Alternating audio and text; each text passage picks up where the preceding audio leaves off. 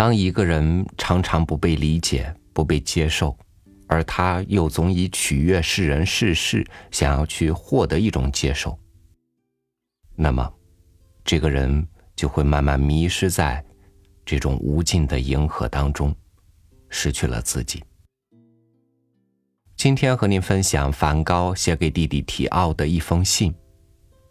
笼中鸟，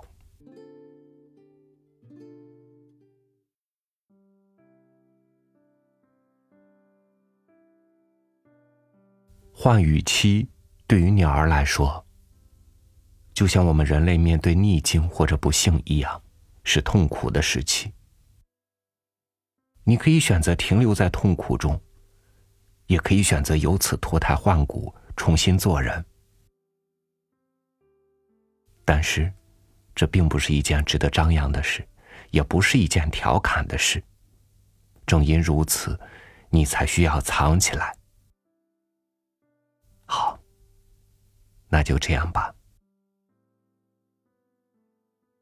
如果你能体谅一个人献身于绘画研究，就要理解，热爱读书和热爱伦勃朗一样神圣。我甚至认为这两种热爱相辅相成。所以，你追求的是什么？人的外表是否能反映他们的内涵？人的灵魂里都有一团火，却没有人去那儿取暖。路过的人只看到烟囱上的淡淡薄烟，然后他们继续赶他们的路。那我们要做什么？给火添柴。你里头应当有盐。不管多焦躁，也要耐心的等待，等到有人想要来访，在火边坐下来，待在那里。我怎会知道？任何信仰上帝的人都能等到这一刻到来，或早或晚。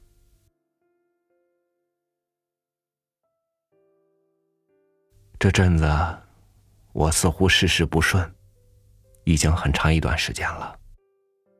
也许还会持续下去，但也有可能否极泰来。我并不指望那样。但是如果真有转机，我会认为这是莫大的收获，我会很高兴，会说：“果不出所料，这一天终于来了。”我就这样随意写下涌到笔尖的东西。如果你不把我看成那种游手好闲之人，我会非常高兴。即使游手好闲者也有不同的类型。有种人因为懒惰、卑劣、缺乏个性而碌碌无为。如果你愿意，可以把我看作这类人。也有另一种人，尽管他们的内心被强大的渴望所驱使，但现实不可改变，他们无能为力，就像被囚禁了一样。所处的环境缺乏创造所需的土壤，使他们无所作为。这样的人不是总能确定自己要做什么，但是他本能的感到，尽管如此，我必然有擅长的事情，我必有存在的意义。我知道我会成为一个不同的人，只是我如何能成为有用之人，应该怎么做？是金子就一定会发光，但我身上能发光的特质又是什么？这种意义完全不同的游手好闲，如果你愿意，也可以把我看成这类人。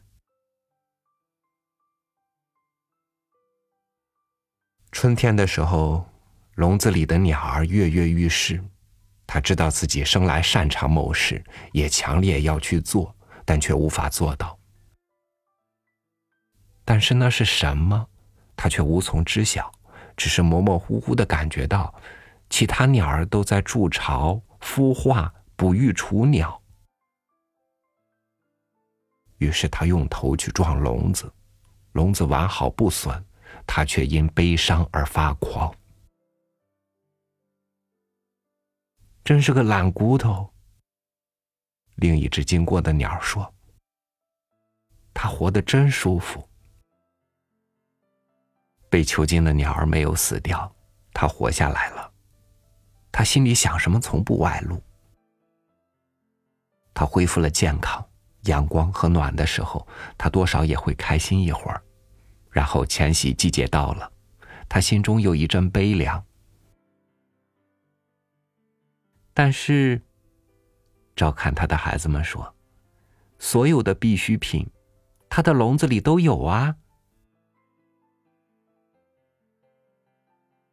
但对他而言，这个都有，只能意味着望着外面酝酿着暴风雨的低沉天空，心里升起对命运的反抗。我在笼子里，在笼子里，所以我什么都不缺，蠢货，我有一切我需要的东西。看在上帝的份上，给我自由吧，像其他的鸟儿一样。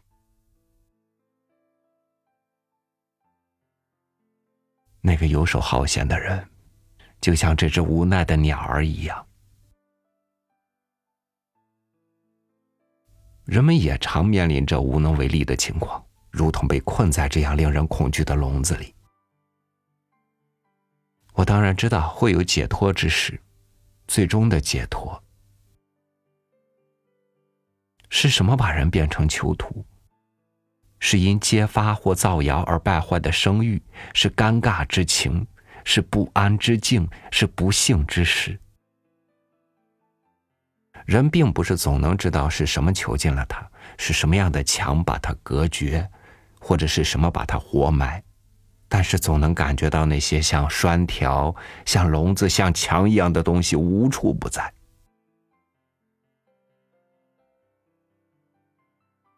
所有的这些都是想象亦或幻觉吗？我觉得不是。于是我扪心自问：我的上帝，这种情况是长久的吗？是永远的吗？还是恒久不变的？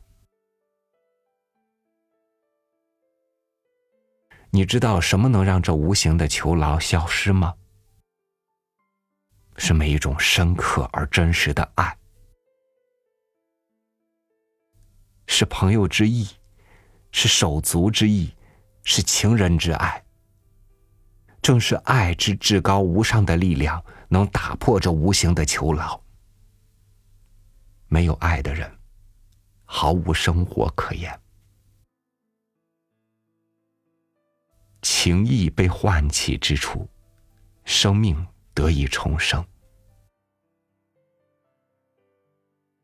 有时候。这个囚牢也会以别的名字出现，比如偏见，或误解，或对这或那的致命无知，或不信任，或假意的羞耻。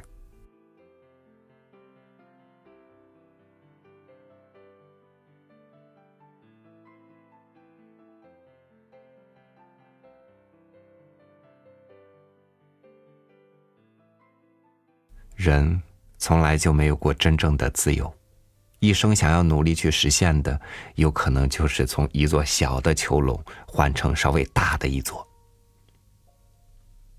但有形的囚笼关不住真切的爱。